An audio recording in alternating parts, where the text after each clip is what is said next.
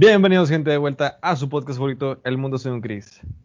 Hoy en un episodio diferente, pero a la vez que me, me gusta mucho porque es algo de lo que ya tenía algo de ganas de platicar. Tengo un invitado muy especial, un, una figura del internet. Les quiero dar la bienvenida a Adalberto Kuhn, una, un tipo que hace videos en YouTube, en internet. ¿Cómo andas, bro? ¿Cómo andas? Uh, ¿Qué onda, Chris? Yo ando muy bien. Uh, estoy emocionado por este podcast que estamos a punto de realizar. También últimamente me he puesto a ver uno que otro de tus podcasts y la verdad siento que son de los mejores que he visto. Los uso, por ejemplo, cuando estoy ocupado o haciendo tarea, los pongo de fondo y me entretengo mucho. Pues, ¿qué te, qué te puedo decir, hermano? O sea, mira, yo me considero a mí mismo un güey más, o sea, esto lo hago simplemente por hobby. Bueno, lo empecé haciendo por hobby y pues estaba chido. Digo, el formato que tengo es de lo más sencillo, no es como que la gran producción como que como te puedes dar cuenta ni nada de eso. Apenas si es a través de una videollamada y sin cámara ni nada, simplemente es para que pues tanto tú como yo o la gente con la que me ponga a platicar es, esté más cómoda, porque bueno, no sé si te ha pasado que en, el, en algún momento en, cámara pues te has puesto nervioso.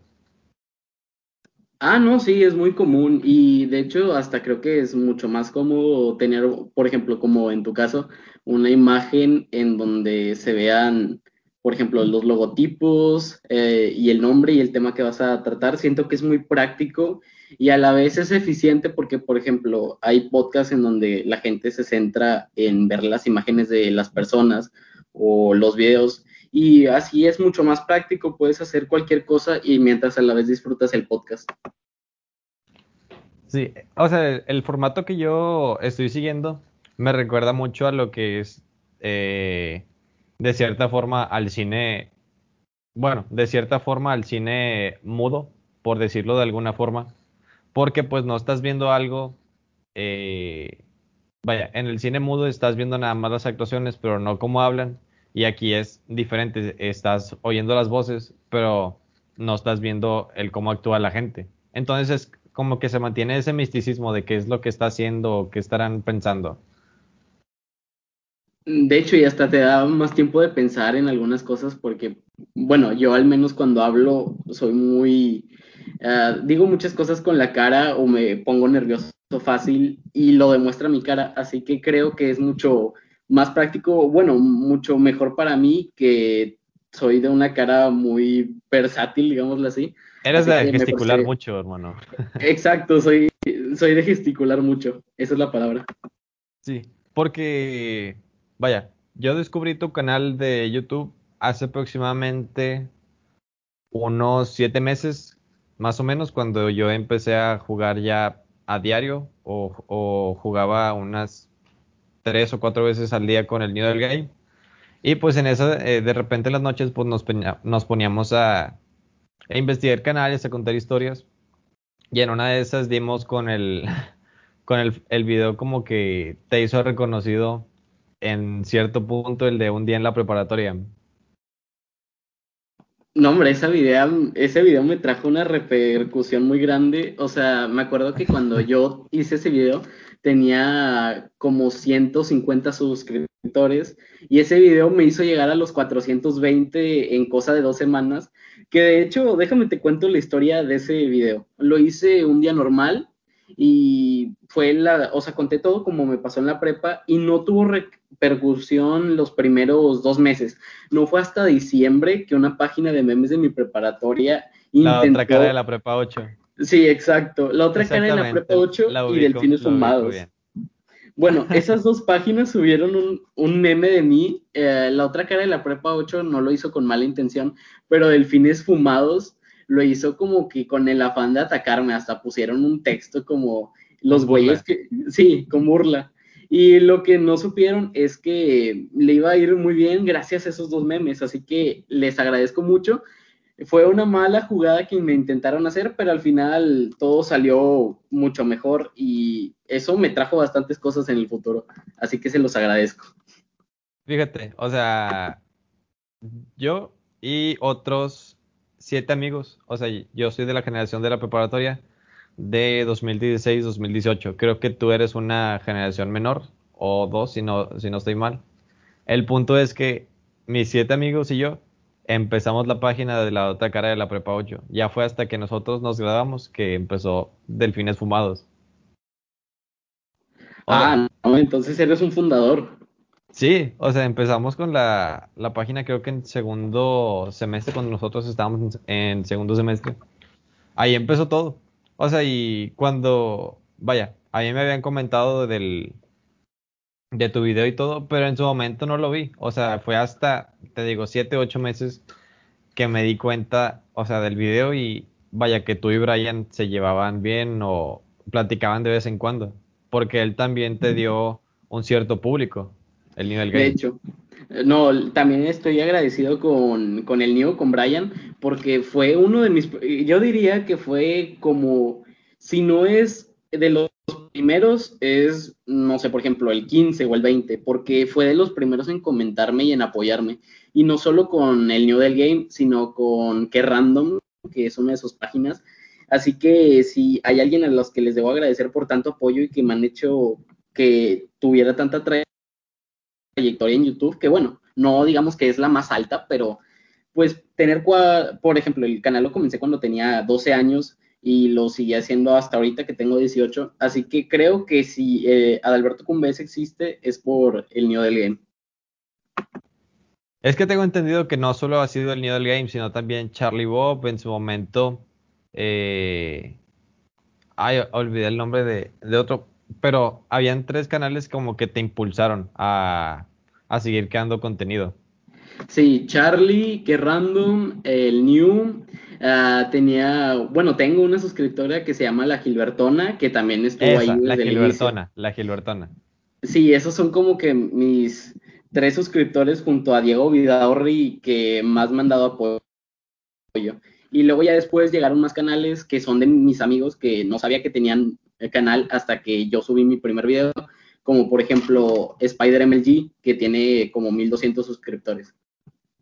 Nah, o sea, está está súper interesante cómo es el vaya el proceso de empezar de cero, porque tú ves, o sea, mucha gente, eh, vaya, tú que estás estudiando comunicación y todo, pues te has visto cómo es que la gente desea empezar a, hacer videos en redes sociales, en, en YouTube, en Facebook o empezar a streamear, lo que sea y creen que necesitan, eh, vaya, el mejor equipo del mundo. Pero la verdad es que pues nada más necesitas una idea y ganas de ponerte frente a una cámara. Si te fijas, tú, tú mismo lo dijiste, no tenías el mejor equipo y pudiste hacer un video que fue visto por más de mil personas.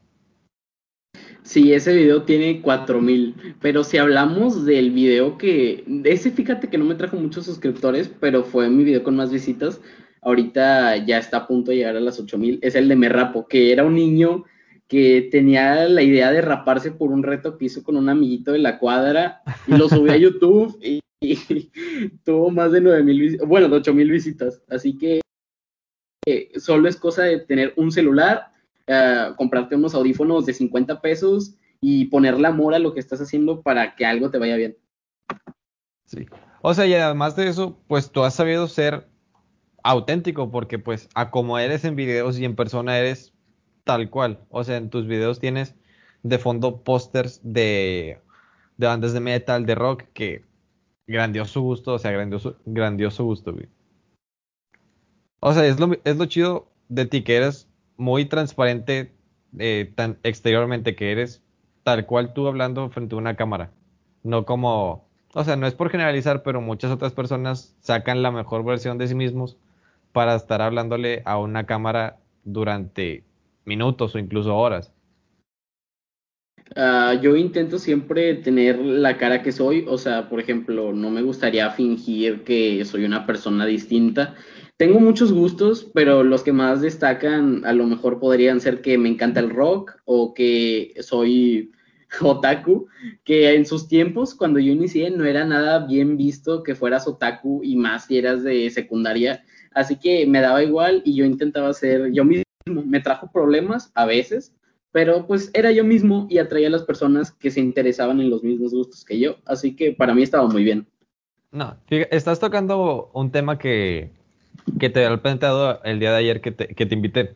O sea, el, vaya, mirando ocho años atrás al, bueno, vaya, al pasado y todo, pues si te fijas, el ser otaku era un objetivo de bullying y te digo porque yo también era así, o sea, yo también lo sufrí de, esa, de esa manera, o sea, burlas, comentarios y todo. Y ahora es como que bien visto, pero el chiste es, ¿por qué? O sea, ¿por qué la gente ahora dice que el ser otaku está de moda? ¿O por qué ya es bien visto?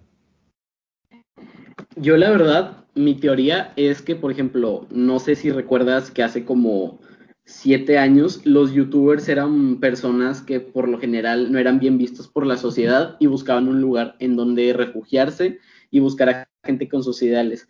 Yo creo que al pasar del tiempo esas personas se hicieron famosas por una que otra cuestión y los gustos que ellos tuvieron se empezaron a normalizar, así que todo el mundo lo empezó a ver como una forma de ser más similares a, sus youtubers o actores favoritos. Así que yo creo que fue por eso, por que se empezaron a una actitud. Exactamente. Y yo creo que fue por eso. Porque, o sea, me acuerdo que en mis tiempos de secundaria, o sea, hace ya 8 o 9 años, pues me decían, o sea, la típica de que no mames, que otaku, porque estás viendo ese tipo de, de cosas, que asco, mejor ponte a ver otra cosa de calidad, piensen, piensen otra cosa. Entonces, pues em, estaba como que siempre ese conflicto de, bueno, entonces era que, lo que a mí me gusta está mal, entonces era como que ese conflicto interno, digamos, lo de que si a mí me gusta, ¿por qué entonces la gente me critica por, por mis gustos? No sé si me entiendes. Sí, entiendo más o menos a lo que estás intentando llegar y la verdad es que pues en esos tiempos teníamos otra perspectiva de las cosas o había otras cosas de moda en las cuales no encajábamos. Así que la gente al rechazar cosas que no les parecían, pues para eso era la burla, como para intentar cambiar tu manera de pensar y hacerte distinto. Lo que me da risa a este punto de, o sea, de la vida, o vaya, a, a estos años, es que las mismas personas o incluso eh, entre hombres y mujeres que se dedicaban a, hacer bullying o, la típica raza popular de la, de la secundaria o incluso de la preparatoria, pues ahorita ya son padres de familia. Sí, exacto. Por ejemplo, a mí me pasa que, ajá. O sea, es como que muy raro. Hasta dices, ¿en serio tú te hiciste otaku después de burlarte de mí la secundaria? Es que son muchas cosas, porque tipo, me acuerdo que ya en secundaria veía mucho lo que era One Piece, que pues ya lo, dejé de, seguir hace tiempo porque pues no mames, es un chingo de, es un chingo de capítulos. Y incluso en ese entonces yo era muy fan y sigo siendo muy fan de Dead Note. Y pues me decían de que no mames, pincho taku, para que, para que tienes una libreta que, que literal dice Dead Note y todo. Y ahorita ves gente o sea que incluso comparte memes de ese tipo de cosas y en su momento, pues te tiraba caca. En efecto, a mí me pasó bastantes veces, pero ahorita con esto de las AG y ese tipo de cosas, pues ya todo el mundo dice, ah, yo quiero aspirar a eso. Así que no siento que ahorita sean otakus tan genuinos, que sí, obviamente los hay, pero yo siento que ahorita al ser una moda es lo que está haciendo que las personas se quieran transformar en eso. Es que no es tanto por moda, porque si los, a ver, no sé cuál sea tu, tu concepto o tu contextualización de otaku, pero a como yo lo, lo veo, es que pues es simplemente alguien que a pesar de que le gusta la animación japonesa, también eh, está adentrado en la cultura popular japonesa, no es simplemente de de ver manga o anime, porque eso lo puede hacer cualquiera. Sí, además el anime tiene bastantes ramas y no creo que solo los otakus deberían disfrutarlo. Por ejemplo, ahorita mencionaste Death Note, que siento que es un anime muy profundo que te hace pensar en tu ideología de lo que es el bien y el mal. Hay muchas personas que dicen, no, yo apoyo a Light porque el mundo sería mejor si no hubiera personas malas, o yo apoyo a L por la moralidad. O sea, es un anime, un anime muy profundo que creo que todo el mundo debería darle la oportunidad de ver. que ni siquiera es tan largo. O sea, creo que lo mucho duran 33 episodios. Pero, o sea, como tú dices, es un anime que determina cómo es realmente la, la sociedad. O sea, que cómo es la mentalidad de las personas. Porque tienes, o sea, tal cual. Mucha gente dice que Light es un tipo que nada más hacía el berrinche de querer matar a todos los malos, pero él siempre iba a quedar uno al final, que pues iba a ser él. Que pues tarde o temprano iba a, morir por todo, por todo lo que conlleva ser el eh, usar una Death Note, pero también él de que está como que este otro lado de la moneda de no tienes que matar a alguien por más eh, mala persona que, que sea. Es una ideología muy marcada la verdad que sí, es un choque de dos mundos. Y luego lo mejor es la competición que te ponen en el anime. Y no sé si hayas leído el manga, que es bueno y tiene un poquito más de cosas y además de menos relleno, que te hace plantear más las cosas. En especial si, si ves los OVAs, porque hay unos OVAs que se saltaron en la serie que dices, wow, o sea, es una joya. Es que en general lo que es Dead Note y a mi, en mi opinión, eh, Evangelion, que, o sea, son de las dos cosas, eh, vaya, dos de mis animes favoritos en, en, general, pero son de los más difíciles de entender o de los que tienen, eh, vaya, más, un, unos fans muy tóxicos en general con la gente. No, sí, porque es más, ni siquiera entre la gente que no disfruta del anime, sino entre ellos. Eh, es muy normal que digas Team, team L, team, team, Kira, y así se pongan y se peleen entre ellos. O sea, son una misma comunidad que disfrutan de lo mismo. Intenten mínimo no pelear.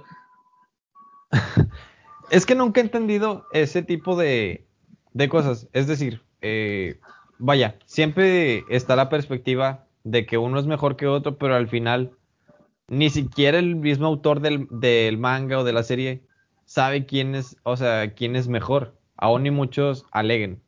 Por ejemplo, en el caso de, bueno, como poniéndolo en un, en un tema más actual, en Shingeki no Kyojin, no sé si, si tuviste la oportunidad de verlo o lo sigues. Vi la primera temporada y en la segunda, por las cosas que he vivido últimamente, no la he podido ver, pero vi la primera temporada y me gustó mucho. Bueno, el, el, eh, no sé si recuerdas que en la primera temporada, pues está esta como que, mm, bueno, como que este juzgado de, bueno, si es un titán, deberíamos matarlo, pero si, si nos sirve, entonces usémoslo como arma. Entonces, hablando de, pues, Eren, en general. o sea, por eso mismo, de que qué circunstancias te llevan a, a las acciones que tienes que tomar. Bueno, es que Eren suponía un riesgo porque no sé si recuerdas que en los primeros episodios no controlaba eh, su poder de transformarse en titán, así que veía lógico que la gente dijera, bueno, pues si no lo podemos controlar, hay que acabar con él, pero a la vez eh, los titanes eran, eran todo un peligro y Eren no se iba en sí contra los humanos, se iba contra los titanes, así que a mi gusto era más recomendable que Eren estuviera ahí con ellos, pues, o sea, o intentar mínimo, intentar adiestrarlo, se dice así, ¿no? Sí, adiestrarlo. O mínimo tratar de controlar su poder, porque en cierto punto eh, se ve que ya lo controla bien, pero que tiene como que momentos de donde no lo controla. Por ejemplo, creo que es al, al final de la primera temporada donde eh, tiene como, no, a mitad de temporada donde están en el bosque y está el enfrentamiento con la, con la titán mujer o la titán hembra, como le gusta llamar, que se deja llevar por, eh, por vaya, de, no razona las cosas. Y eso pues lleva a, otras cosas que aquí ya son spoilers y pues si lo quiere checar la gente que está eh, escuchando esto, pues es un anime muy recomendado. O sea, pero en general, el choque de ideas eh, siempre va a estar muy presente en cualquier, vaya, anime que sea un, un shonen en, o del género de pues acción. Porque pues por lo mismo, vaya, poniéndolo en algo más eh, popular o que haya visto más gente, en el contexto de Naruto que está lo, eh, la típica de Naruto es el bueno y Sasuke el malo. Pues también es un buen ejemplo de la división, por ejemplo, muchos se llaman Naruto porque quería alcanzar su sueño y de hecho es curioso porque ambos tenían un sueño distinto, solo que Sasuke tuvo que desertar de la aldea y hacer cosas que pues ante la aldea no estaban bien vistas, así que es cuestión tuya de saber a quién apoyar. Lo cual se me hace algo mágico a la vez de, las comunidades, no solo de, de la comunidad del anime, sino de todas las comunidades que es algo muy tóxico, pero a la vez es muy lindo porque ves a gente compartir ideas y es como una unión para la destrucción. O sea, tiene su, su yin y el yang. Exactamente. Por, eh, bueno, no sé si antes de la pandemia tú hayas tenido la oportunidad de ir a algún tipo de pues convención o algo de las que pasaban aquí en Monterrey en, en Sintermex, o sea que veías a tanta gente eh, en un solo punto, pero por algo que, por un punto en común, o sea, como lo era, pues en general la cultura pop o el anime o el manga de distintas cosas. Sí, era algo que los unía. Me pasa mucho en los conciertos, por ejemplo, yo tocado ir, por ejemplo, fui al Mother of All, en donde tocó Guns N' Roses y también tocó Whitesnake. Bueno, recuerdo que muchos que ni, que ni siquiera conocía se empezaron a abrazar y era como estamos compartiendo algo que nos une, así que seas un desconocido o no, tenemos algo en común y eso nos da la felicidad, así que vamos a disfrutar el momento entre todos, lo cual se me hace muy bonito. Ay, es que ese concierto, verga, es que no, no fui, no fui a ese concierto y, y me duele porque creo que es donde recién se estaba volviendo a, a la formación original entre comillas, de Guns N' Roses, que pues nada más volvió a, eh, Axel Rose, eh, Duff y Slash, el resto no volvió, pero vaya, o sea, siendo una banda de la talla de Guns N' Roses que, pues nada más poniéndolo, eh, que su canción más famosa, a pesar de que es Sweet Child of Mine y mucha gente dice que está gastada, choteada, hay que reconocer que por algo es la canción más famosa que tienen, porque que una canción de rock eh, la conozca alguien que no escucha rock es de, vaya, a admirarse, creo yo. Sí, porque eso demuestra que la calidad del producto es buena, digámosle comercial, pero buena a fin de cuentas, no por nada es tan escuchada. Y eso, o sea, lo, eh, vaya, igual que tú, yo soy un, un tipo que disfruta mucho de la música rock. Mi grupo eh, favorito por siempre va a ser Motley Crue y amé la película de Netflix. Grande. Es mi grupo favorito, es, me hace sentir tanto, pero eh, es una lástima que pues tantos grupos, vaya, clásicos por así decirlo, de los años 60 para acá, llámese Led Zeppelin, llame, eh, Metallica, Motley Crue, Guns N' Roses, eh, Credence eh, Clearwater o incluso los Rolling Stones que ya están en, o sea, son bandas que están en su decadencia que a pesar de que sacan material nuevo, nadie lo escucha. Entonces siempre me he preguntado el por qué y es creo que es por el factor nostalgia. Es que, bueno, yo tengo un par de ideas. Por ejemplo, escuché el Hardway to Sell the Stroke que para mi gusto siento que tiene críticas que no es de Metallica, por cierto. El Hardware to Set Destruct no es tan mal álbum, se parece para mi gusto al bueno, no, decirle que se parece al Rey del Aire y siento que sería un insulto, pero es muy similar al al Black Album. A mí me al Black Album, exacto. Me recuerda en general al Black Album, pero porque ya adopta sonidos más digámosle, comerciales. O sea que creo que el Black Album de Metallica es cuando pasa la transición de ser una banda, eh, digámosle, underground o que no era para todo público, a, a, ya ser una banda, digámosle, de culto, que es cuando ya pasas a hacer algo comercial. Exacto. Pero a mi gusto, de hecho, vi que subiste una historia hace unas horas el que siento que no, bueno, tuvo una etapa de 1995 o 98 a 2000 que sí tuvo un cambio muy drástico, que fue Iron Maiden, pero por ejemplo, escuchas el último álbum, The Walk of Souls, Y es idéntico, por ejemplo, al Piece of Mind. Bueno, al menos yo no les veo muchas diferencias. Así que es algo que dices, wow, o sea, tiene todavía su esencia y la voz de Bruce, de Bruce Dickinson es como, no cambió. Se sigue manteniendo igual, no ha, cambiado nada. A pesar de que Bruce Dickinson pudo vencer un cáncer de, lengua, si mal no recuerdo. Justamente, sí, de lengua. Entonces es, o sea, de admirarse porque, eh, vaya, otra persona, una persona que creo que, no estoy 100% seguro, pero que también tuvo cáncer de lengua, fue Robert Plant, de Led Zeppelin. Sí, creo que tuvo cáncer, no estoy seguro si fue de lengua, pero también tuvo cáncer. Y bueno, fíjate que hasta eso no me ha tocado ver a Robert Plant en vivo, pero lo he visto en su última presentación, que si no mal recuerdo fue en el 2012, que se reunió otra vez con Jimmy Page. No le cambió mucho la voz después de ese problema. No, pero si te das cuenta, eh, vaya, Robert Plant con ya casi 80 años sigue cantando de una forma muy similar y ha sabido cuidar su voz eh, caso contrario, por ejemplo, a, Axel Rose. O sea que lo ves ahorita y no llega a las notas que hacía en los 80s y 90s. Te seré sincero, cuando fui a ver a Guns N' Roses en el 2018 o 17, fue en el 18, sí, en el 2018, me decepcioné mucho de Guns N' Roses. Eh, el único que no me decepcionó fue Doof y Slash, porque hubo una parte en donde Doof decidió cantar una de sus canciones de sus álbumes y fue como, deberían quitarle lugar a Axel y poner a Duff. Y también hubo muchos factores que siento que arruinaron la experiencia del concierto, como es, mm, clásico de Guns N' Roses, llegaron una hora tarde y además de eso, no sé, tenía como un mal sonido. La primera canción con la que tocaron fue Welcome to the Jungle y tenía la guitarra tan abajo que no escuché casi nada de la canción. Pero bueno, al final cerraron bien con Tom Cry, si no me equivoco. Así que, bueno, tuvieron una buena despedida de Monterrey.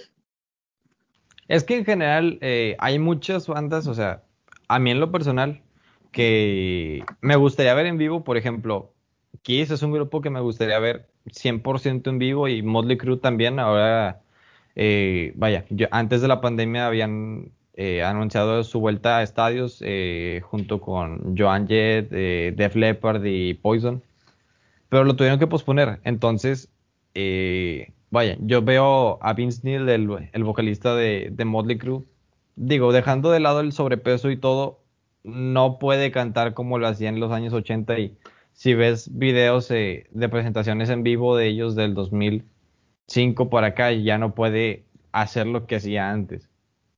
O sea, y me da eh, cierta decepción que una banda que era de las grandes, o sea, porque quieras o no, al menos eh, Motley Crue era un referente para el, metal o en general el rock pesado en los, en Los Ángeles en los ochentas.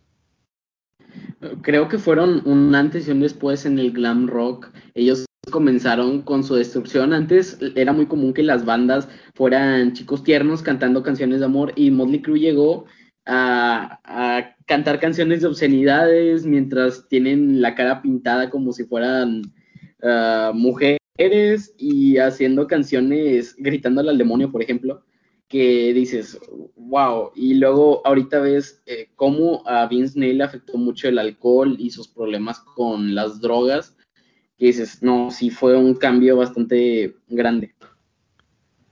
O sea, y mucha gente cree que, vaya, hablando en general, eh, conozco a algunas personas que creen que el ser vocalista es de lo más fácil y creo que esto comprueba que no, por ejemplo, otra voz eh, que en lo personal sí me, sí me duele mucho porque también es de mis grupos favoritos, es, es Paul Stanley de Kiss, de que pues no puede llegar a cantar como antes, incluso tuvieron que bajar un tono eh, o medio tono, si mal no recuerdo, todas las canciones de Kiss para que Paul Stanley pudiera cantar decentemente bien.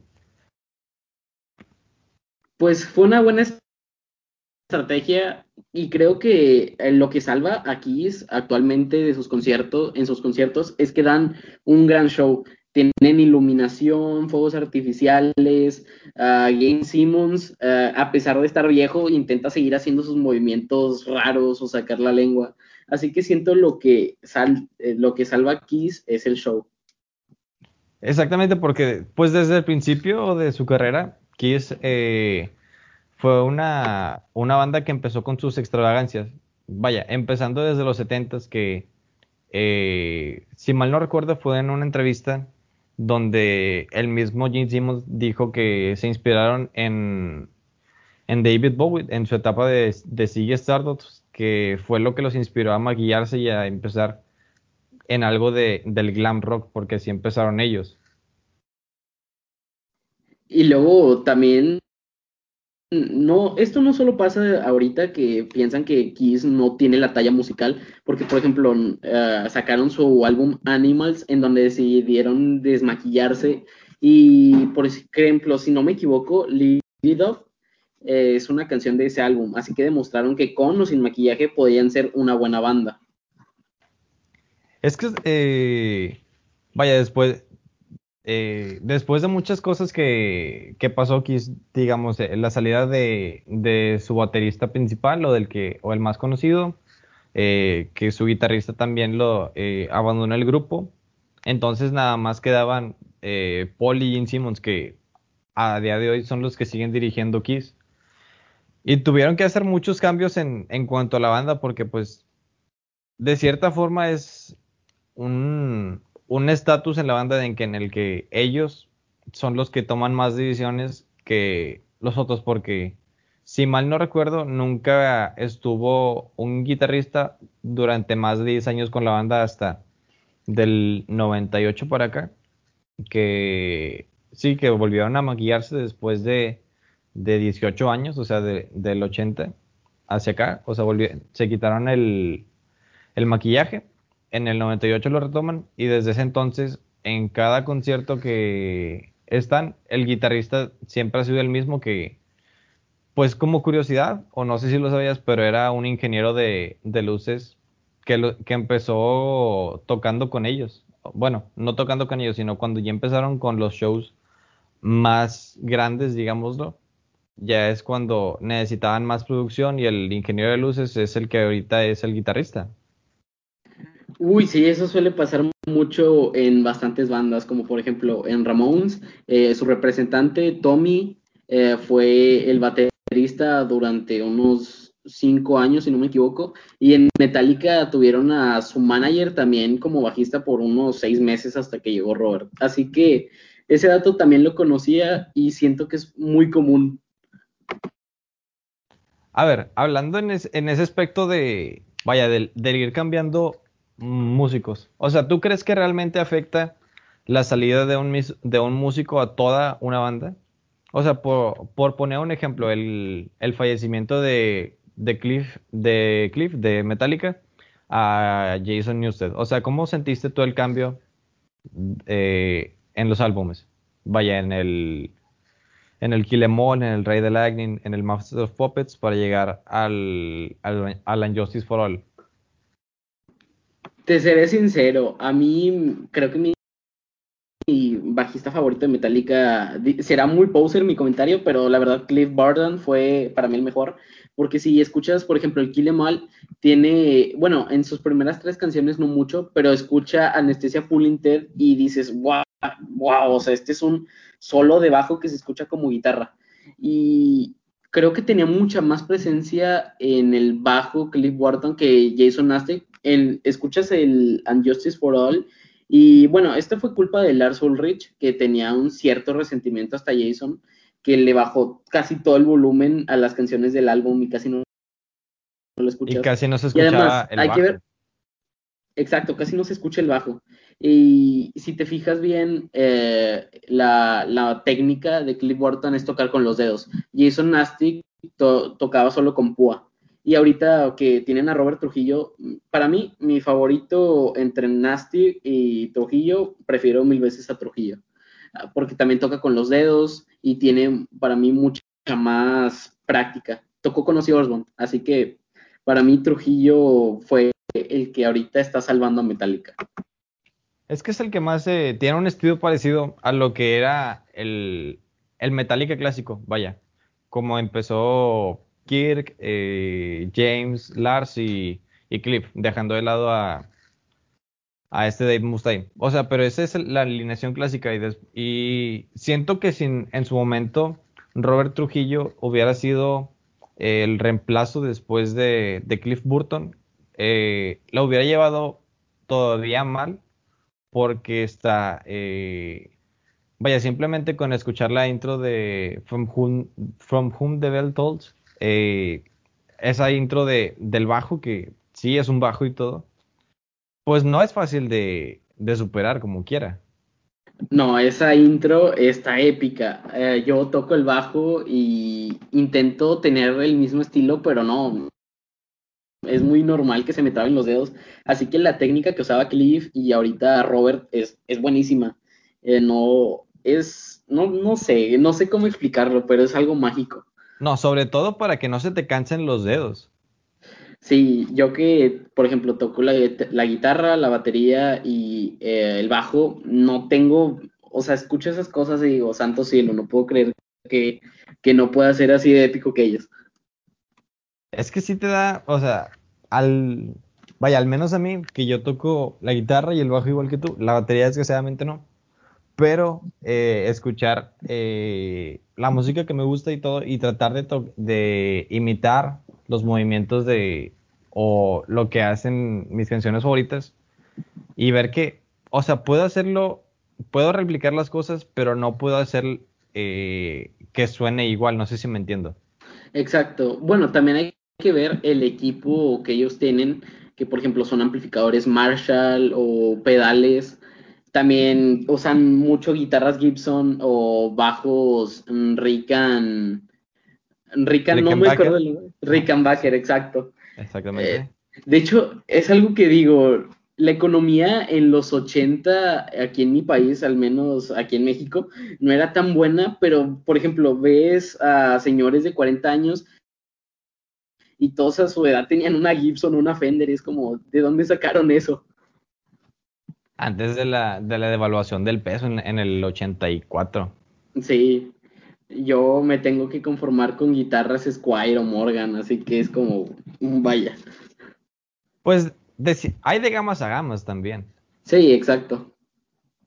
O sea, pero volviendo eh, a, vaya, un poco atrás, te pregunto esto, ¿cuál crees que ha sido tú la peor eh, sustitución en una, en una banda? A como tú, a como tú lo ves la peor sustitución? Esa pregunta es difícil porque yo, la verdad, no soy muy exigente. Me gusta casi todo el estilo de música. Y no sé, podría decir que hablando de, de Motley Crue, no me gustó mucho. Es más, ni siquiera recuerdo su nombre, para serte sincero, del cantante que tuvieron después de Dr. Feelgood. Uh, tuvo buenas canciones y mantuvo a Motley Crue junto, pero no era el estilo de Motley Crue. Así que... Era un estilo más grunge, más, más Nirvana, más Soundgarden. No era tanto Motley Crue. Exacto. Así que yo creo que pudo haber sido ese. La que a mí, o sea, el reemplazo que más me duele, de cierta forma, es eh, el de Van Halen, el de David Lee Roth a este Sammy Hagar, porque pues la voz de, David Lee Roth en, Van Halen era otro pedo y con su salida Van Halen dejó, digamos, el sonido pesado y se inclinó hacia, hacia baladas, más cosas y pues sí fue un distanciamiento y un cambio muy cabrón en su estilo. Bueno, sí estoy de acuerdo contigo, pero la verdad yo tengo mucho respeto a Sammy Hager. Por ejemplo, cuando fui al Mother of All, eh, él tuvo una, una canción, bueno, tuvo tres canciones y la verdad no me decepcionó para nada. Creo que hasta superó a Guns N' Roses. Así que le tengo un, un respeto muy grande a Sammy Hagar, pero no iba a lo que es eh, Van Halen. Es que tenía un estilo muy, digamos, a pesar de que hay canciones buenas de, Van Halen en la etapa con Sammy Hagar, eh, mi etapa favorita es con David Lee Roth porque pues es la etapa, digamos, más agresiva, más dura de la banda. Y pues no por nada el, álbum debut de Van Halen fue un éxito simplemente con, con que la canción de, The Eruption, o sea, el, la, el instrumental de guitarra de Van Halen eh, influyó en tantos guitarristas aún a día de hoy. Hasta hay mucha gente que piensa que Van Halen fue el que inventó el tapping, que no, según yo fue un guitarrista en los 60 que tocaba con, eh, ¿cómo se llama? El Jardín del Edén. Pero bueno, o sea, fue un, fue un choque cultural de que vieron un tipo que ni siquiera estaba usando púa o algo y estaba tocando solo con los dedos. Así que, pues sí, Van Halen tuvo una muy buena etapa en sus inicios. O sea, yo considero a, Eddie Van Halen, o sea, por, por, década yo creo que hay un guitarrista que cambia eh, o influye en el resto de las personas. En los 50 pues fue Chuck Berry, en los 60 fue Jimi Hendrix, tal cual. En los 70 yo diría que fue Van Halen, definitivamente, o incluso más que Jimmy Page. Y en los 80 ahí sí es muy difícil porque salieron guitarristas muy buenos, pero yo diría que Steve Vai. Yo en los 90 le daría el puesto a Marty Friedman, porque es un guitarrista muy técnico que tocó en Megadeth y escuchas solo sus canciones que son instrumentales y es un deleite auditivo. En Razer X, en Razer X. Ajá, oh, no, joya, joya. Y ya en los 2000, o sea, es muy difícil porque fue como, eh, no surgieron tantos grupos de, de rock, o bueno, tal vez sí, tal vez en, en Foo Fighters, eh, me gusta mucho cómo es eh, el cambio de Dave Grohl de la batería a la guitarra. Y luego su voz es muy potente. Creo que Foo Fighters es una de las mejores bandas que puedes ver en vivo porque Dave Grohl, para empezar, es una gran persona. Siempre intenta tener como contacto con sus fans. Es un eh, tipazo, es un tipazo. Es un tipazo, exacto. Hay un video en donde hay un tipo con la cara pintada como si fuera de Kiss y le das su propia guitarra y lo deja tocar una canción con ellos. O sea, también, o sea, incluso con niños pequeños de no sé, 10, 11 años que los sube al escenario con ellos y no toca a fuerza una, una canción de Foo Fighters, sino, me acuerdo, tengo muy presente un, un video que vi ya hace unos meses en YouTube de un niño de, de 10, 11 años eh, lo sube al escenario y le, le, preguntan, no, pues sabes tocar guitarra y le dice el niño, no, me, me sé la canción de, de Enter Sandman de, de, Metallica. Y le tocan la canción y todo y le obsequia la guitarra, O sea, hablando de una guitarra cara. Es un grande, te digo. O sea, más allá de que entre Kurt Cobain, eh, Chris Novoselic y Dave Grohl hayan dejado un gran legado en tan solo cinco años con lo que fue Nirvana, es de admirarse, o sea, porque músicos que se salen de una banda y entran a alguna otra, no siempre triunfan. Y creo que el caso eh, que tengo más presente es el de, de Paul McCartney después de, los Beatles. O sea, que ah, tuvo su banda Wings y pues no triunfó. No, nadie la recuerda. Pero ve sus proyectos individuales y no son malos, tiene buena calidad a lo que viene siendo ah, auditiva, pero no sé, como que la magia de John, Paul y Ringo y McCartney, pues es, es épica, Es Harrison, perdón. Si fueron un, si fueron un antes y un, un después en lo que fue, pues el género de, de rock, creo que es equiparable también a lo que, a lo que era Elvis Presley, que pues aunque aún y mucha gente dice que, o bueno, está catalogado Elvis Presley como el rey del rock, realmente yo no lo veo así porque, pues, el rock empezó eh, como algo de, de protesta y él simplemente lo hacía, pues, con la, que en ese entonces eran obscenidades, vulgaridades, de mover la, la cadera, la pelvis y todo, que pues por eso mucha gente no, bueno, adultos más que nada no consumían la música de Elvis pero tú lo ves ahora y es de lo más normal y es música increíble. O sea, para ser de los 50 es buena música. Muchos dicen que Elvis solo fue creado para quitarle su puesto a Chuck Berry, o sea, hacer un Chuck Berry blanco, pues. Eh, que bueno, no, no lo veo tan así porque siento que Chuck Berry tenía un estilo mucho más rápido y alegre y si te fijas bien en las canciones de Elvis, son como que más baladas, claro, también tiene sus, su rock movido, pero es muy distinto su estilo. Es que en el rock de, vaya, de Chuck Berry predominaba mucho lo que es la guitarra y acá con, con Con el piano. Sí, exactamente, con el piano o incluso con el contrabajo, porque casi no había presencia de guitarra, era más... Pues si te fijas en presentaciones con Elvis que tiene una guitarra, él ni siquiera la está tocando, es como si fuera un adorno nada más. Exacto. Pero, o sea, no te puedo negar que la influencia de Elvis o el legado que marcó, pues fue mucho. Es, pues por algo es lo que es, e incluso es una figura de adoración en, en Hawái y en Las Vegas. Es más, hasta hay cultos que dicen Elvis sigue vivo y lo vi ayer en la tiendita de la esquina. O sea, hay gente que todavía tiene a Elvis muy marcado. están muchas las teorías conspirativas. O sea, como la que dice que también Paul McCartney murió en los 60 y ahorita es un doble. O también la de Avril Lavigne que murió en el 2006 o la de Eminem que también dicen que murió también por esas fechas. Hay muchas teorías de ese estilo en la música que es como entre sí que no, pero puede que sea más no que sí.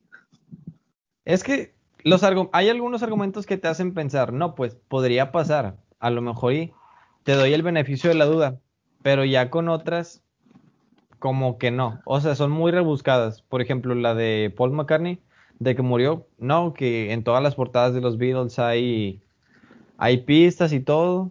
O sea, creo que ya, ya es muy rebuscado eso. Sí, es muy rebuscado, pero a la vez, por ejemplo, hay un álbum que, si no me equivoco, es Let It Be, en donde todos están mirando para un lado y tienen un fondo blanco y el único que tiene, que está mirando para enfrente y tiene un, fondo, rojo, es Paul, como si lo hubieran decapitado, o sea, es como, yo siento que los Beatles lo intentaron usar como una estrategia de venta. Es que pues también hay mucho, mucho misticismo también, por ejemplo, en el club de, de los 27. Ajá. Porque pues no sé, me parece muy extraño que artistas que estaban en el mejor punto de su carrera eh, hayan muerto en, condiciones extrañas. Sí, o sea, extrañas en general. Y casi todos mueren eh, de la misma forma, en un cuarto, encerrados por culpa de las drogas, y si no fueron las drogas, fue un suicidio. Así que, no sé, puede que sea un plan hecho por algún maníaco, pero no sé, es como que, claro, ¿cómo va a haber un loco que está intentando, ah, mira, este tipo ya cumplió 27, vamos a matarlo? O sea, son cosas que, que no sabes ya ni qué pensar. Porque, por ejemplo, eh, hay un, de entre todos los miembros del Club de los 27, me pongo a pensar en una, sobre todo, que es la muerte de, de Jimi Hendrix. O sea, que el tipo murió por, por ahogarse en su propio vómito. Pero se suponía que eh, lo estaban llevando en una, en una ambulancia a un hospital y el, enfermero, pues, o sea, en lugar de, ponerlo de lado para que pues no se ahogara con el vómito, lo dejó boca arriba.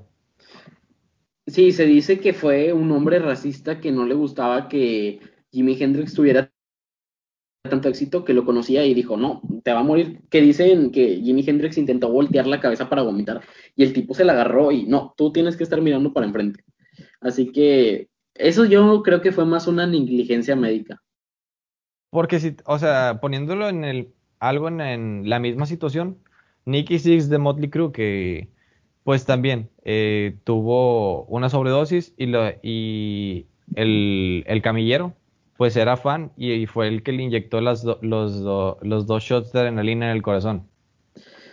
Sí, o sea, ahí ves toda la diferencia de, bueno, el, el contexto social de, esos tiempos en donde a un joven negro que, si Jimi Hendrix ahorita si, siguiera vivo, fuera, creo que de los mejores guitarristas del mundo, a no ser que haya pasado algo que lo hiciera deteriorarse, pero no sé, otra cosa hubiera pasado si el racismo no hubiera estado tan presente en los 60.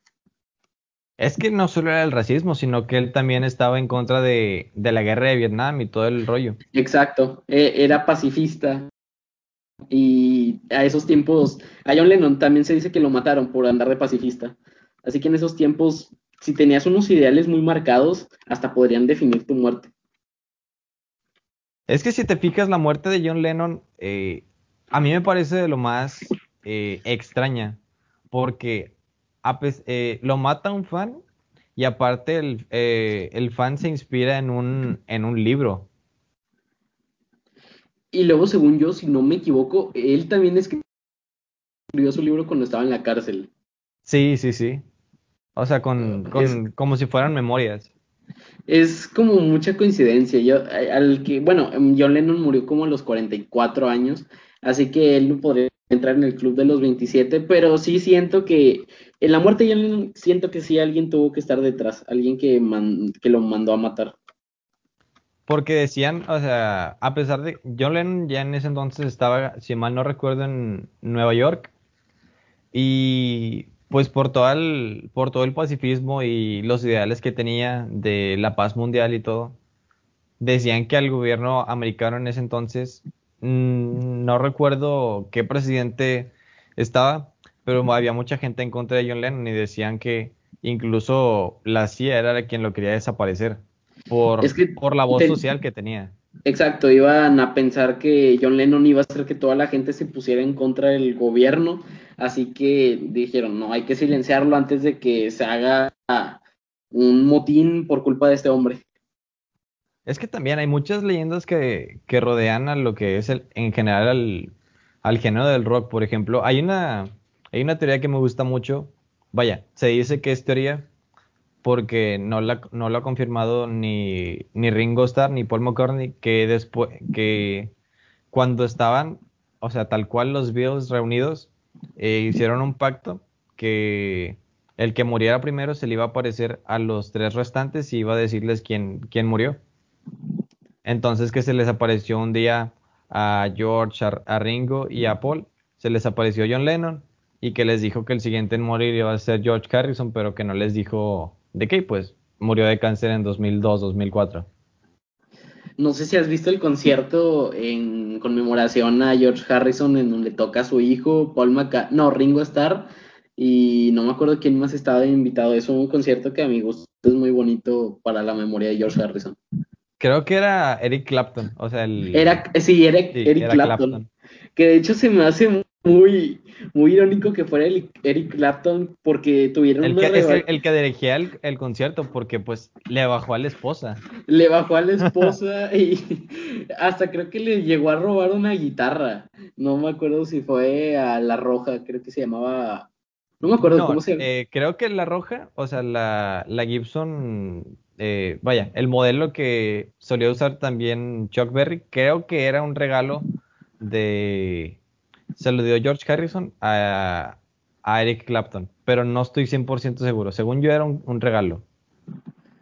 Bueno, pero a pesar de, de ser un regalo y eso, su historia muy conflictiva para que al final se Eric Clapton fuera el que le hizo, sí, o sea, y le hizo su concierto conmemorativo después de todas las peleas. Es que, fíjate, a pesar de que, pues, le, bajó a la esposa o le fue infiel con él, George Harrison se lo, lo, toleró y siguió siendo amigo en general. Porque también, eh, si mal no recuerdo, eh, a lo que he leído y todo, cuando murió el hijo de Eric Clapton, el que cayó del rascacielos donde estaba viviendo, que eh, fue a él quien le escribió Tears in Heaven, eh, fue George Harrison quien lo consoló y estuvo ahí ayudándolo a componer la canción. Más no sé si es 100% verdad. No lo dudaría. Tener una amistad muy rara ellos dos que no me hace dudarlo. Es que pues también con, con decirte que eh, Eric Clapton fue el autor de algunos solos de, de los Beatles que pues no estaba acreditado pero pues la gente ya está más confirmado hoy por hoy. Exacto, y ahorita con eso de las regalías o de las autorías, ya se saben un poquito mucho más de cosas con los órdenes que tenemos actualmente para casi todo. Es que el mundo del rock es en, en general pues muy amplio porque tiene muchas ramas y variantes y sobre todo pues peleas constantes. O sea, la pelea que a mí más me gusta en general, creo que es la de Ozzy Osbourne contra Black Sabbath. O sea, Ozzy Osbourne tal cual, tratando de desbancar a, Black Sabbath por correrlos. O por sacarlos. Exacto. Que él quería volver a la banda, pero como tenían a Ronnie James Dio, él, no, yo quiero volver, pero tenemos ya Dio, este, déjanos trabajar en paz y empezó a tirarles bastante basura. más siento que no solo fue culpa de Ozzy Osbourne, sino de su esposa, se llama Sharon Osbourne, creo, ¿no? ¿O sabes cuál es el nombre de la esposa de Sí, Sharon Osbourne, que en ese entonces era la hija del, del manager de, de, Black Sabbath. O sea, en ese entonces no estaba casada aún con, con Ozzy yo siento que si Ozzy ha tenido tantas peleas y ahorita no sea tan respetado como lo fue en los setentas, siento que fue por culpa de Sharon, porque ella le metió la idea de hacer el reality de, de los, Osborne. O también ella fue la que la incitó a pelearse con Iron Maiden. Así que siento que la decadencia de, de Ozzy se debe al amor que tuvo con Sharon. Lo mismo que pasó con John Lennon, que su decadencia con los Beatles fue por culpa de, de Yoko, Ono. Yo siento que la decadencia, al menos eh, esa es la personal, pero musical fue, vaya, primero fue la muerte de Randy Rhodes y luego llega eh, Zach Wild para reemplazarlo, pero después de Zach Wild es cuando ya empieza la decadencia total de la música de Ozzy Osbourne, porque no había un guitarrista que, que le diera tanta, eh, tanta personalidad a lo que era la música de Ozzy. No, hombre, Randy era, era un joven como de 23 años, tenía mucho talento. Fue una desgracia lo que le pasó en ese avión. Así que Zach Wild, también mis respetos, es muy buen guitarrista, pero no, no es el mismo que Randy Rhodes. Sí se sintió la presencia. Hablando de eso, de los cambios que más afectaron a, un grupo. Pues también hablando ahora, o sea, también con una banda que me gusta, por ejemplo, Megadeth, después de la salida de, de Marty Friedman, o sea, se vino creo yo que para abajo. O sea, crearon el álbum Rix. Creo que si hay una de las cosas que no le he perdonado a Megadeth todavía es crear Rix. Ah, es que después de un álbum tan icónico, eh, bueno, no solo uno, sino en general, o sea, los cuatro álbumes de los 90 de Megadeth fueron increíbles. Y, y para la década de los 2000, con la salida de Marty Friedman, ya fue boom, todo para abajo. Bueno, también hay que ver que es que, o sea, es muy irónico también para mí que Megadeth es una protesta de me corrieron de la banda, pues yo voy a hacer algo para ganarles. Y este Dave Mustaine no tiene pasión. Cada nuevo álbum que sacaba cambiaba casi todos los integrantes para sacar un nuevo A excepción del bajista. O sea, siempre era... sí. O sea, por, por, lo mismo a mí me gusta mucho lo que es Iron Maiden en general, porque a pesar de que tuvieron múltiples cambios, o sea, en, sus primeros años, más que nada en los primeros tres álbumes, después de esos álbumes, y aunque se salió durante un tiempo, eh, vaya, el vocalista, este Bruce Dickinson, siguieron haciendo música que, pues vaya, Iron Maiden ha tenido creo que una de las evoluciones más increíbles a nivel musical porque empezó siendo de la, de la nueva generación de metal de, de Inglaterra y ahora es mucho más progresivo el metal que hacen. Exacto, tuvieron un buen cambio y bueno, al menos a mi gusto de vista, mm, los cambios que ha hecho Iron Maiden no han sido ni para bien ni para mal. Por ejemplo, me acuerdo de Paul Diano, que fue de, sus primeros cantantes. Siento que fue a la par de Bruce Dickinson. No era, no era exactamente igual, porque, por ejemplo, eh, Paul Diano no le gustaba cantar óperas y a Bruce Dickinson.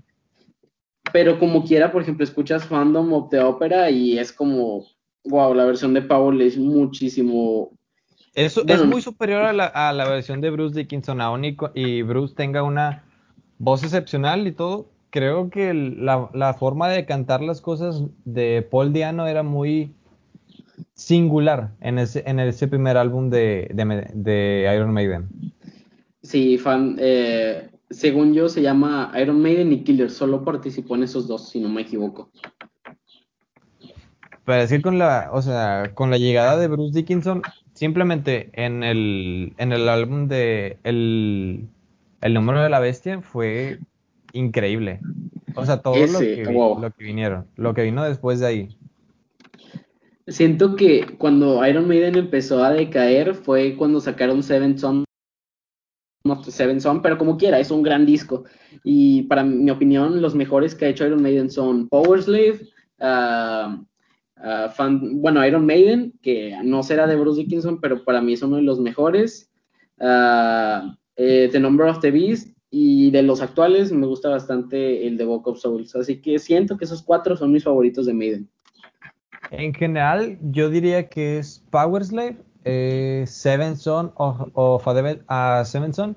Aunque es un álbum que no le gusta a la mayoría de la gente, a mí me gusta mucho eh, en general lo que es la producción y sobre todo las guitarras. Eh, yo pondría en tercer lugar a a Wasting Love. Si mal no recuerdo, creo que es el álbum donde incluyeron su primer balada. Y ya más reciente sería Book of Souls también.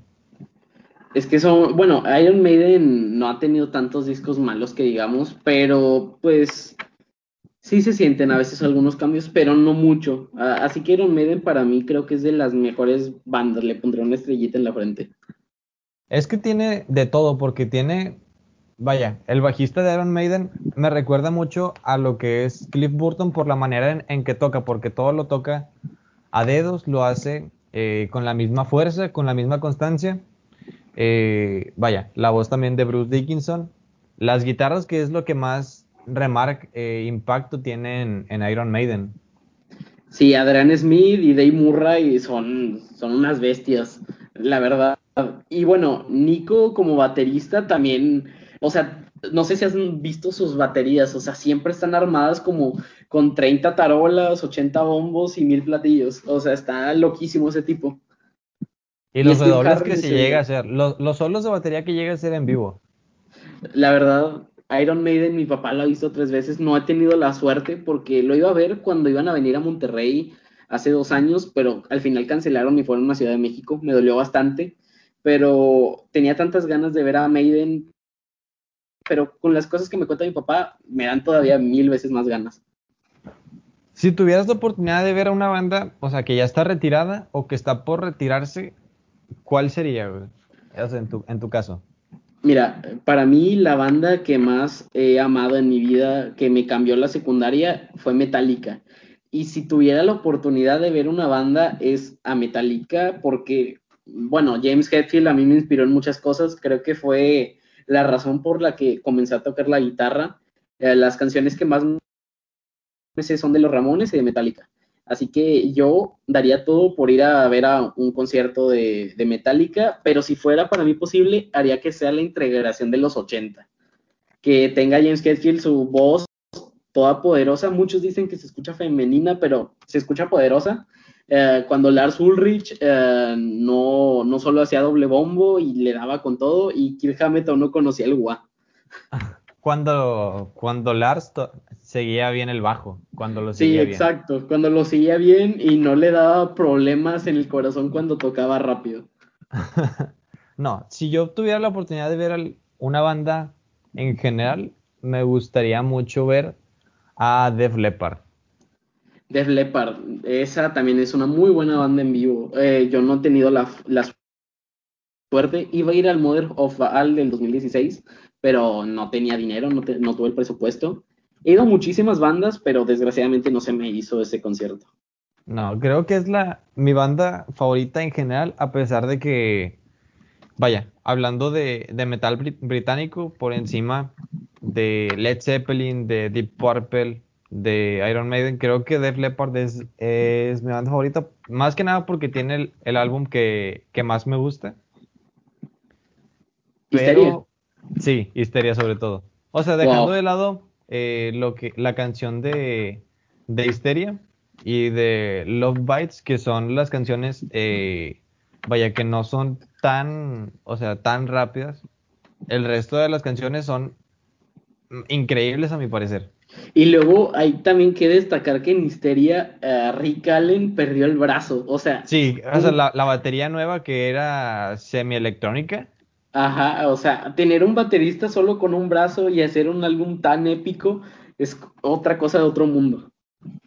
Es, es una banda de reconocerse porque aún a día de hoy siguen tocando con Rick Allen cuando pudieron decir, no, lo vamos a correr de la banda y todo y vamos a contratar un nuevo baterista, pero ya estaban tan acostumbrados al estilo y todo que a pesar de la batería electrónica, no cambió el estilo Rick Allen.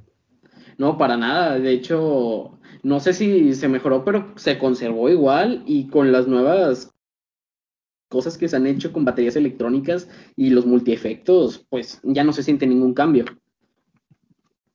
Es increíble en general, todo lo que es el, el, vaya, el género del rock que para mí, pues no está muerto tal cual, simplemente creo que se está tomando un respiro, a pesar de que la gente diga que pues ya es un género muerto, creo que está en una, en una época de, de transición.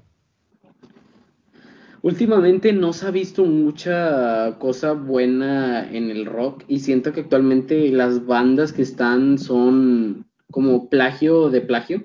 Eh, o sea, no sé tú qué opines, pero por ejemplo hay una banda que se llama Greta Van Fleet, que es idéntica a Led Zeppelin, o acá en casos mexicanos, es buena la banda de The Blenders, pero es música que no aporta nada nuevo. Eh, son es un, es un rock y es algo que ya no se escucha y no aporta mucho a lo que viene siendo el rock. De hecho, a mí me gusta mucho lo que hace Greta Van Fleet. Hace, no sé, una semana o dos, sacaron un nuevo álbum que, que se llama The Battle of, eh, of Gardens Gate. Y sí dista mucho, eh, se separa mucho del sonido de, de Led Zeppelin de sus, dos, de sus dos anteriores álbumes. Y en general es un buen álbum. Tiene una producción increíble, hacen muchos arreglos. La guitarra sigue teniendo mucha presencia, pero ya no tiene esa, digamos, ese plagio o esa inspiración como lo era de, Jimmy Page. Pero si yo diría que algo eh, va a tratar de, mejorar el rumbo del rock, creo que serían los Red Hot Chili Peppers ahora que ya volvió John Frusciante con ellos. Sí, no. Y bueno, eh, o sea, antes que nada te quiero decir que no veo mal que hagan, o sea, música similar porque hay que mantener vivo al género, pero claro, no es algo que digas aporta algo. Siento que la época en donde más intentaron aportar, pero casi no se quedó el estilo fue en los 2000, como por ejemplo en, ¿cómo se llamaba esta banda? Se me fue su nombre. Los que cantan I take every. No, no sé cómo se llama. Creo, me, suena, me suena, pero no, no me acuerdo del nombre. O sea, sí, sí ubico la canción, sí ubico la canción. Sí, es Day Grace. Esos tipos intentaron aportar como que grunge, pero mucho más actualizado, pero desgraciadamente no siguió ese estilo. Ya nadie lo siguió. A partir del 2010 como que se olvidaron de él. Siento que lo que más cercano puede haber, tengo eh, vaya, algo que puede mejorar en general el, género o el subgénero del rock, tanto como el, metal. En general, el metal puede ser mejorado por, tengo dos opciones, puede ser eh, Black Bell Brides o Dream Theater, que siguen mejorando cada vez más álbum, en, en cada álbum, a pesar de que es pues progresivo y todo. Y en el rock, pues yo diría que dejo toda mi esperanza ahora a que volvió la alineación más famosa de los Red Hot Chili Peppers. Porque si te fijas, en cada, vaya, cada cierto tiempo de los Red Hot Chili Peppers se salía John Frusciante y como que los álbumes que sacaron eh, sin él no tenían tanto impacto y nada más llegaba él y volvían a tener auge y era de los más populares tu gusto, ¿tú qué le agregarías a la música moderna? Puede ser cualquier género, o sea, puedes hacer una fusión de ambos, pero a tu gusto, ¿qué, harías tú para que la música rock se modernice y sea tan buena que le guste a los jóvenes y a casi todo el mundo?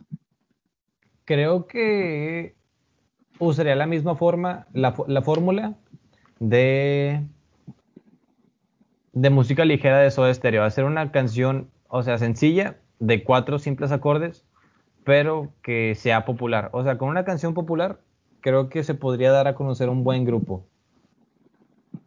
Solo que ahorita con el mercado actual, o sea, bueno, mm, no sé tú qué opinas del reggaetón y ese tipo de géneros. Yo la verdad, eh, muchos piensan que por mi gusto al rock estoy peleado con ellos, pero la verdad no. Eh, admiro mucho a varios cantantes de trap eh, y siento que pudieran hacer una buena fusión en estilos.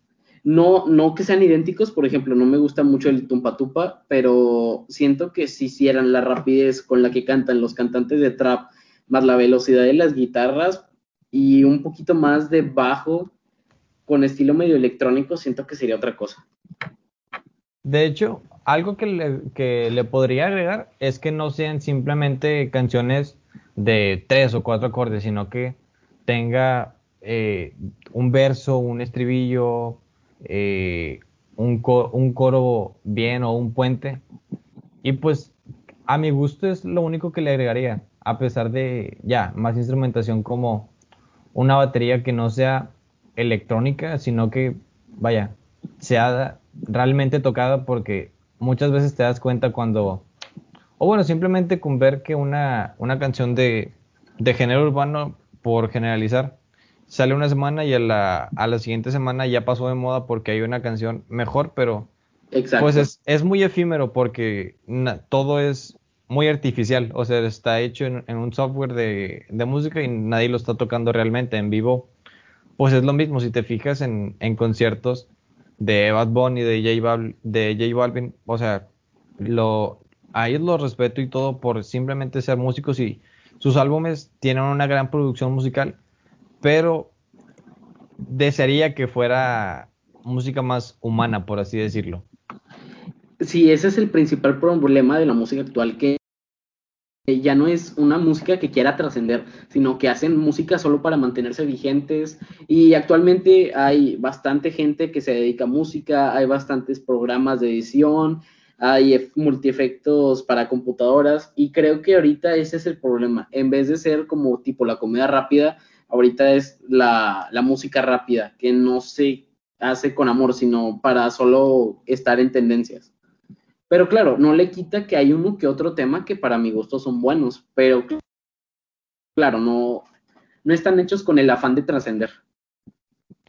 Si yo pudiera mejorar algo de cualquier género, creo que sería eso, pero en general creo que también eh, tomarse el tiempo de hacer una buena letra, porque eso es lo que más eh, influye, quieras o no.